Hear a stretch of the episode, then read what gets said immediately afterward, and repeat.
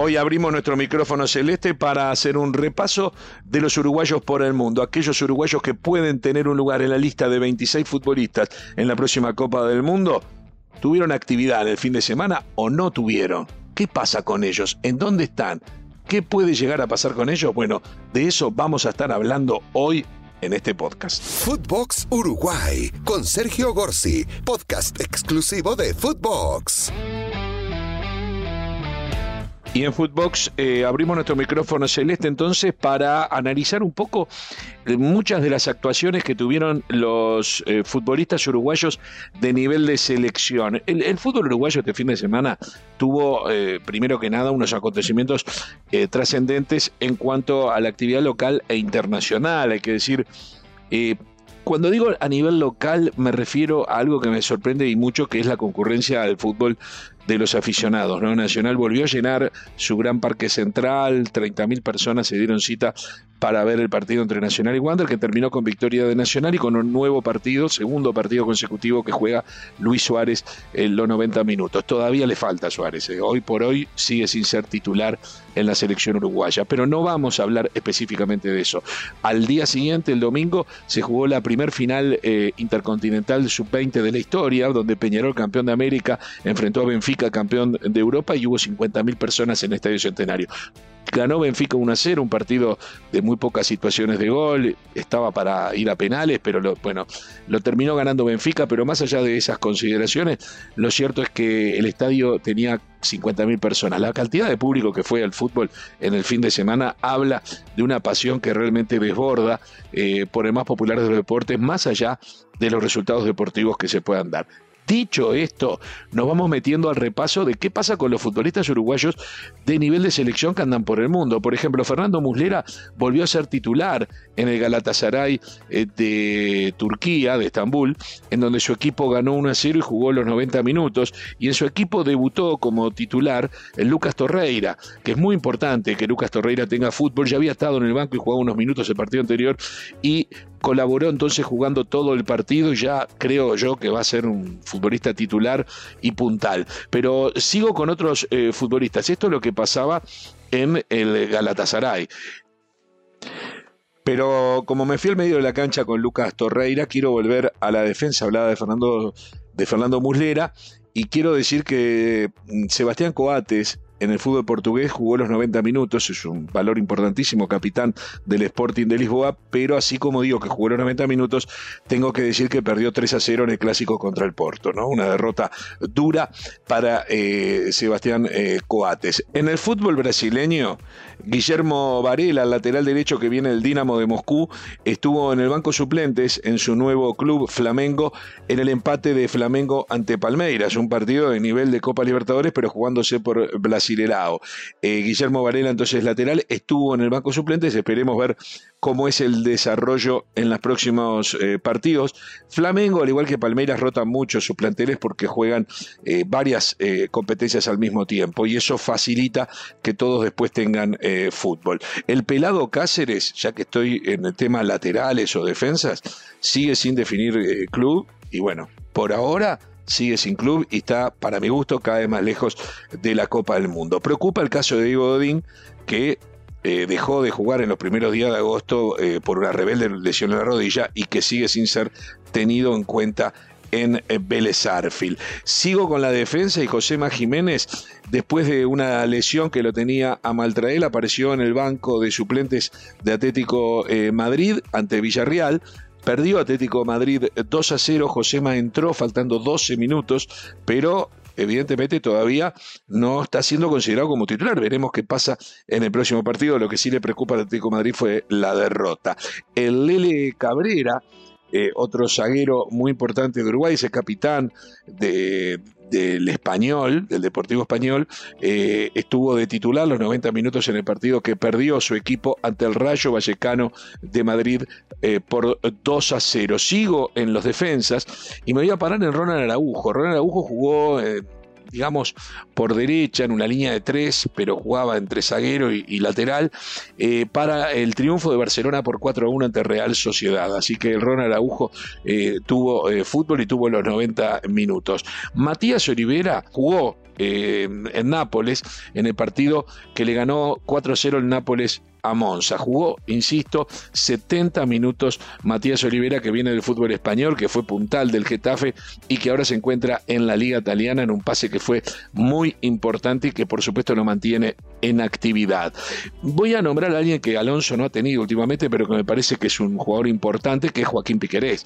Joaquín Piquerés, el lateral izquierdo de Palmeiras, fue titular, jugó los 90 minutos para el empate entre Palmeiras y Flamengo uno a uno e insisto, es un jugador que yo no lo descarto. Estaba con Tavares, no ha estado con, con, con, Diego Alonso, pero bueno, es un futbolista que, insisto, yo no lo descarto. Federico Valverde, titular en Real Madrid, autor de un gol para el triunfo ante el Celta de Vigo, un lindo gol de Federico Valverde, eh, garroneándolo, ¿no? madrugándolo a Benzema pero mostrando una exuberancia física que determina que esa aparición fulgurante al borde del área eh, se transformara en un hermoso gol del el ex eh, futbolista de Peñarol.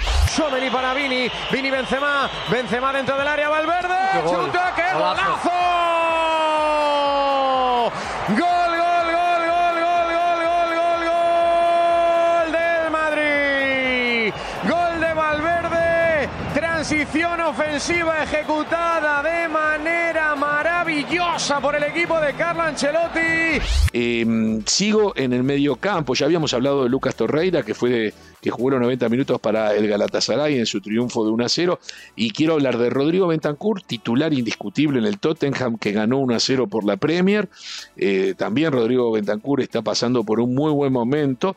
Y aparece de titular Matías Vecino en la Lazio, eh, en un partido que terminó 0 a 0 contra el Torino, jugó los 90 minutos y esto es muy importante, hacía tiempo que no jugaba de titular en el fútbol italiano Matías Vecino, ahora en su nuevo equipo, el Lazio, aparece entonces jugando los 90 minutos. Podemos decir que en medio campo, o los principales mediocampistas que uno tiene en la memoria, eh, aparece con fútbol y con buen nivel. Estamos hablando de Federico Valverde, Rodrigo Bentancur, Lucas Torreira, eh, Matías Vecino. La verdad que podemos decir que están, que están jugando y mucho. También hablando en esa parte del campo, Fernando Gorriarán eh, apareció y hasta marcando un gol en la goleada del Santos Laguna en el fútbol mexicano por 5 a 0 ante Puma. Aquí va Fernando Gorriarán en el duelo con Julio González. El disparo adentro, gol, gol de Santos, gol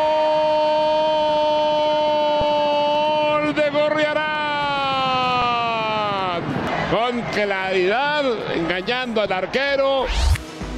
Quiero ir, yo no sé si ponerlo como mediocampo o como delantero en realidad, pero tanto Nicolás de la Cruz como Georgian de Arrascaeta tuvieron eh, actividad. Jugó los 90 minutos Nicolás de la Cruz en River.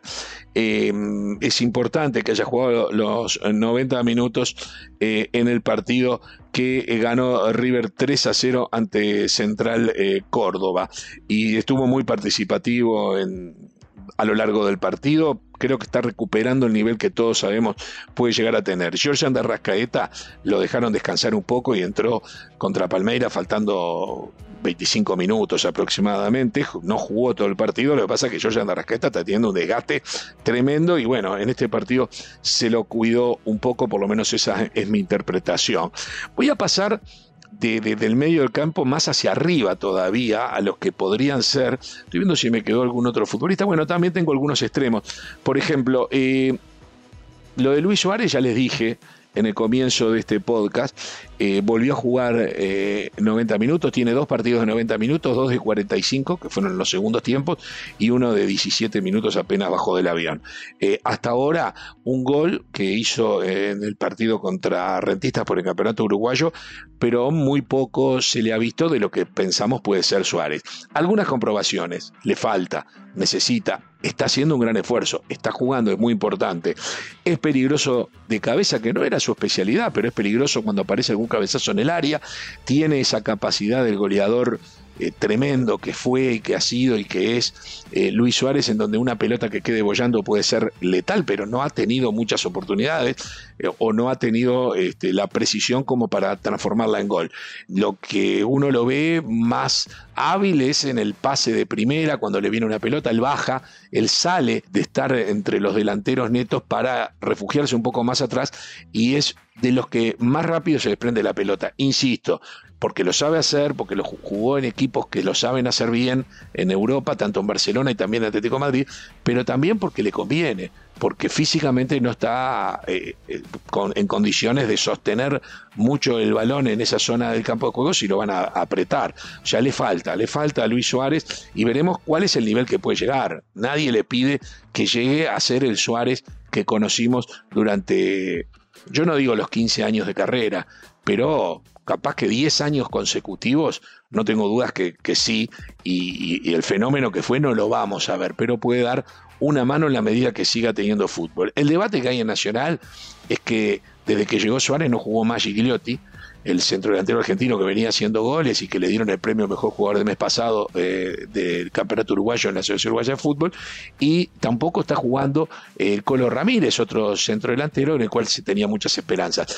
En la medida que no aparezcan los goles de Suárez, ahí capaz que eso puede influir. Pero por otro lado, Nacional viene ganando en el campeonato local, se recuperó con dos victorias consecutivas y eso hace que las aguas estén calmas, pero hay que ver cómo se maneja el tema de quiénes juegan de titular y quiénes no. Incluso yo digo que si entra Gigliotti o entra el color Ramírez, no necesariamente tendría que salir Suárez, por ahí sale otro, pero Claro, cada vez se juega con menos delanteros y eso dificulta absolutamente todo. Darwin, como sabemos, tiene una suspensión de tres partidos y no, no está en el fútbol inglés en este momento en actividad, luego de lo que le pasó en, en su debut en la Premier.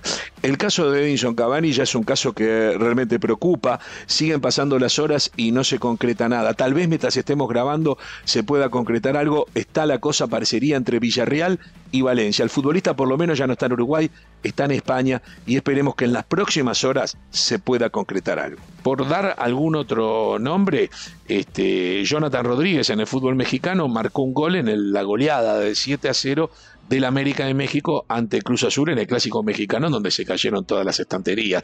Y acá más importante del gol de Jonathan Rodríguez, que era un hombre que estaba mm, seguido en la selección de Tavares, pero por ahora no está en los planes, no lo he visto en los planes de, Diego Alonso, quiero decir que eh, cayó el técnico Diego Aguirre. ¿Y por qué es importante? Porque Diego Aguirre, no nos olvidemos, junto al cacique Medina y eh, junto a Diego Alonso fueron el triunvirato, los tres técnicos que quedaron como grandes candidatos para sustituir al maestro Tavares, una especie de casting en donde cada uno presentó su proyecto y finalmente fue elegido el de Diego Alonso.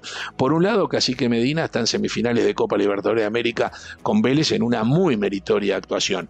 El tema que en el debe de Cacique Medina debe estar la posición incomodísima, la tabla de posiciones de Vélez que está en las últimas, eh, en los últimos puestos de un largo campeonato argentino que tiene mucho trecho por recorrer. Pero creo que esta clasificación a la semifinal le da mucha espalda al cacique Medina y le genera mucha ilusión al hincha más allá de las dificultades que pueda tener de aquí en más en el máximo torneo continental. En el caso de Diego Aguirre, bueno, era un número puesto hace tiempo para la selección uruguaya. Cuando no salió de la selección, terminó firmando para en el fútbol mexicano, fue el Cruz Azul, que es un equipo grande. Estuvo 10 partidos, apenas 10 partidos, y es muy difícil resistir una goleada clásica, histórica, como este 7 a 0 que le propinó América en México, y tuvo que, no sé si renunciar o lo echaron, lo cierto que se terminó el ciclo de Diego Aguirre en el Cruz Azul. Esto es un poco repaso de algunos de los jugadores que en este momento nos vienen a la mente, que pueden ser, algunos seguramente van a estar en el Mundial, la gran mayoría, otros seguramente van a ser titulares en la Copa del Mundo, algunos de ellos, otros están jugándose un puesto en la lista y un puesto en el equipo titular, y bueno, y están tratando de desarrollar la mejor carrera posible, y otros están tratando, porque los menciono yo sin que los haya mencionado el técnico de la selección, como posibilidades de regreso a eh, poder participar en eventos con la camiseta celeste. Uruguay en septiembre estará jugando dos partidos ante Irán y Canadá y nosotros le estamos haciendo un seguimiento semana a semana a los futbolistas uruguayos en el exterior. Señoras y señores, espero que hayan disfrutado de este podcast, de este mini repaso y por supuesto que nos interesa, me interesa mucho lo que ustedes opinan, háganmelo saber a través de las redes sociales.